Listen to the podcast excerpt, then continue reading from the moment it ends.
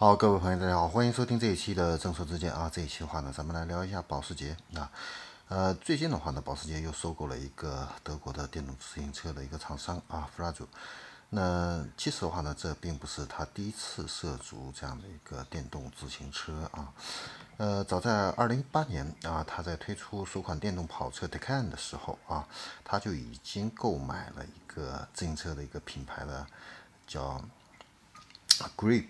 这样的一个百分之十的股份啊，然后后来的话呢，一直增持股份达到了百分之二十五。那今年的话呢，这个是他全职收购了这样一个电动自行车的这样的一个生意啊。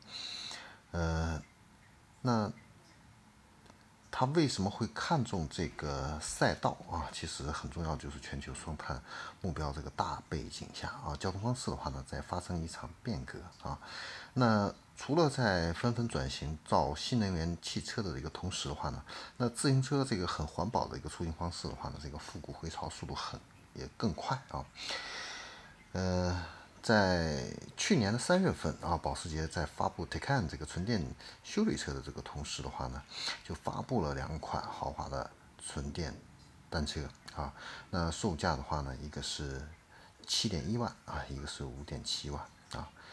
呃，应该说是最便宜的这样的一个保时捷了啊。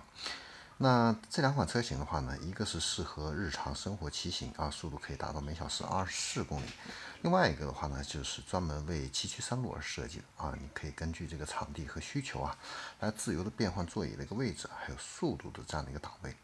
而且呢，这个自行车的话呢，都是采用全悬挂碳纤维的一个车架，还有马古拉车这个刹把。呃，配有日本的品牌的这个西马诺生产的这个变速器啊。呃，说起来，这个玩跨界的最早的其实啊还是布加迪啊。早在一九三七年的时候，布加迪就设计生产了一个自行车啊。那二零一七年，这个著名的跑车公司的话呢，也推出了自己豪华的一个自行车啊。那它的这个自行车的话，重量不到五公斤啊，售价的话呢是四万美元啊，限量是六百六十七辆，是最便宜的布加迪了啊。那奥迪的话呢，呃，其实也有自己的自行车。二零一五年的时候啊，呃，它就推出过一个限量版的一个自行车啊，重量的话呢也是很轻，是五点九公斤啊，售价的话呢是两万美元啊。然后后来的话呢，在这个电动自行车的这个流行的趋势下，二零一七年也推出了一个最快的电动自行车，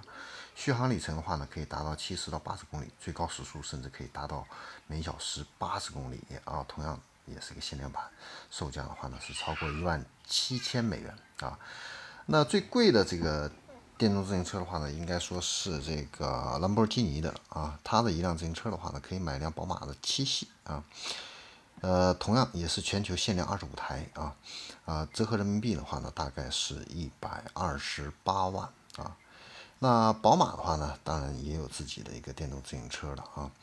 呃，它的这个电动自行车的话呢，售价是三千四百美元啊，三点五小时可以充电百分之百啊。此外的话呢，法拉利啊，以还有这个阿尔法罗密欧啊，都有自己的这样一个自行车有在销售啊。那根据欧洲自行车制造协会这样的一个呃预计的话呢，呃，二零二五年左右的时候，自行车这个市场的话呢，销量有望可以达到一千两百万辆啊，年复合增长速度的话呢，可以达到百分之二十以上啊，所以这个市场的话呢，应该说是比较广阔的，尤其是现在在。倡导这种低碳生活啊，而且的话呢，呃，欧洲很多国家啊，对自行车出行方式也都有一定的一个补贴啊。你像德国柏林的这个政府的话呢，呃，扩充了临时的自行车道啊。意大利的话呢，给市民购买自行车和踏板车的话呢，还提供五百欧元的这样的一个补贴等等啊。所以说，保时捷这个节奏分明的向这个新能源领域布局啊，无疑它也是看准了这个低碳为主的主流市场的一个需求，所以呢，它贴入了这个电动自行车这样的一个领域。当然呢，它在新能源领域这一块的话呢，呃，销量也是可圈可点的啊。呃，你像这个它的这个 Taycan 啊，上市的这个两年的一个时间的话呢，现在销量的话呢，已经达到四万辆啊。那这个是一个什么概念的话呢？嗯，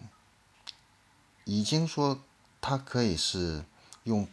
同比增幅是百分之一百啊，强势完成了一个超车，而且 Taycan 的这个销量的话呢，已经超过了它家族里边最经典的保时捷的911啊。呃，而且呢，保时捷的这个燃油车的话呢，现在卖的也还不错啊。那在去年的话呢，它交付量达到九万五千台啊，同比也是增长了百分之八啊。呃，这个已经相当于，呃，你像法拉利、兰博基尼、迈凯伦这些超豪华的这些跑车的话呢，啊，整个啊这些品牌，它在二零二一年在中国的这样的一个销量的话呢，加起来还不到保时捷的一成啊。啊，就连宾利、劳斯莱斯啊，包括梅赛德斯的迈巴赫啊，加在一起也不到保时捷销量的一个两成，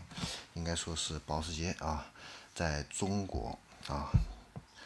啊这几年真的是赚的盆满钵满啊。当然，它的产品确实啊有一定的这样的一个竞争力啊，它的这个车辆的这样的一个质量啊，包括它的这样的一个对。啊，赛道文化这样的一个传播是其他品牌啊不能够比拟的。